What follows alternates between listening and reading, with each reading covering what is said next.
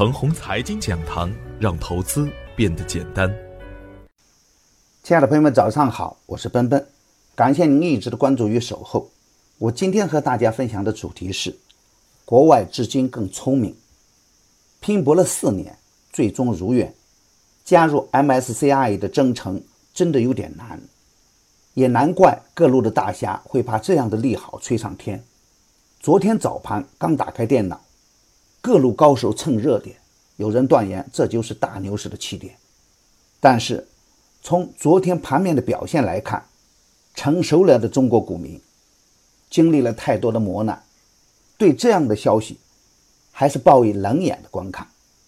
全天两市成交三千九百亿，增量资金并没有很大的改观，部分 QF 的重仓股和机构重仓股。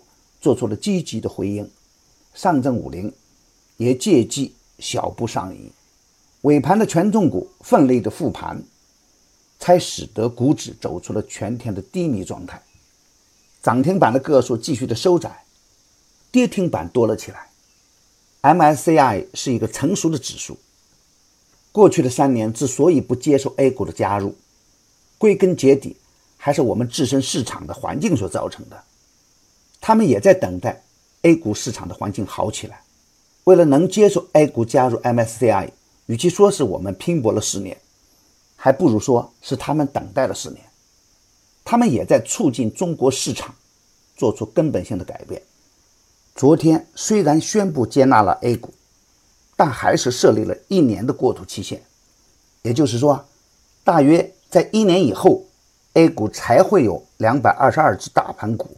被纳入 MSCI，权重仅为百分之零点七三，未来会有近七百只个股被纳入 MSCI，带来的活水也是相当的有限。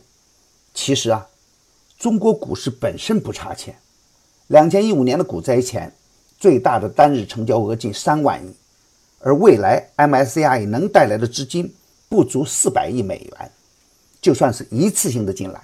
想改变 A 股的运行轨迹都很难，A 股最终会按照自身的运行规律去干。A 股纳入到 MSCI 以后，对中国证券市场来说，对外开放的意义大于当前实盘的实惠。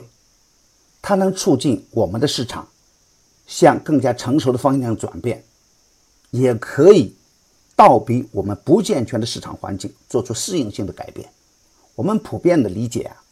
外资都是大资金，更注重价值投资，低市盈率的标的应该是首选。但是从过往的经验来看，国外的热钱的流入都能把握好很好的介入点和很好的撤出时间，国外资金的投向也会更加的稳健，价值和成长性会是外资关注的重点。我们 A 股的套路很深，当前真有点画地为牢的感觉。上证五零的标的涨翻了天，高高在上的大盘股好像是摆好阵势等待外资接盘。也许啊，这只是一厢情愿。未来的行情发展方向，还是要耐心等待大盘给出答案。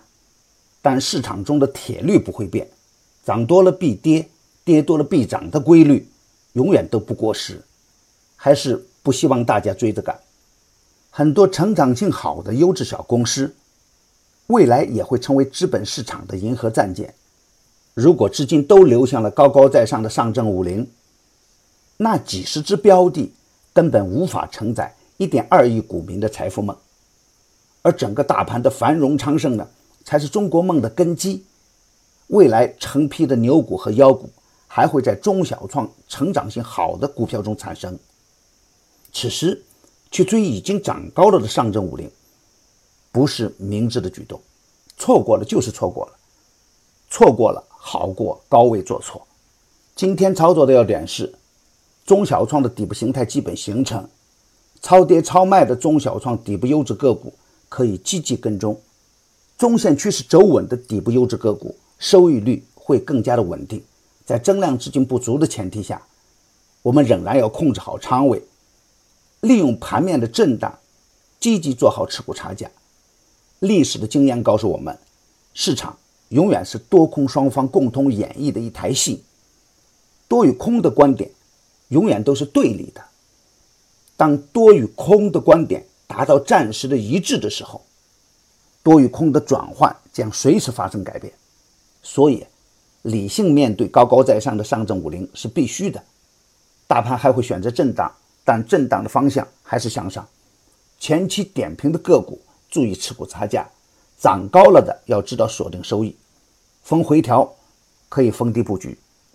积极关注军民如何，特斯拉中强势启动有回调到位的部分标的，耐心做好高抛低吸。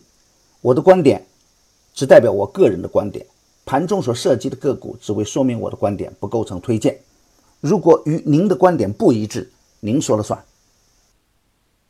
买牛产成长秘籍的课程，有精选的群服务赠送，那里有一线的操盘手实时在线答疑，还有精选的股票只提供参考。别忘记加小组的 QQ 二七五四七六五九八，他会邀请您加入陈红财经飓风工作室直播间。亲爱的朋友们，您的点赞、转发与打赏，都是我每天努力的动力源泉。也愿我的努力能为您提供可靠的信息资源。明天我还会在陈红财经讲堂与您继续分享财富盛宴。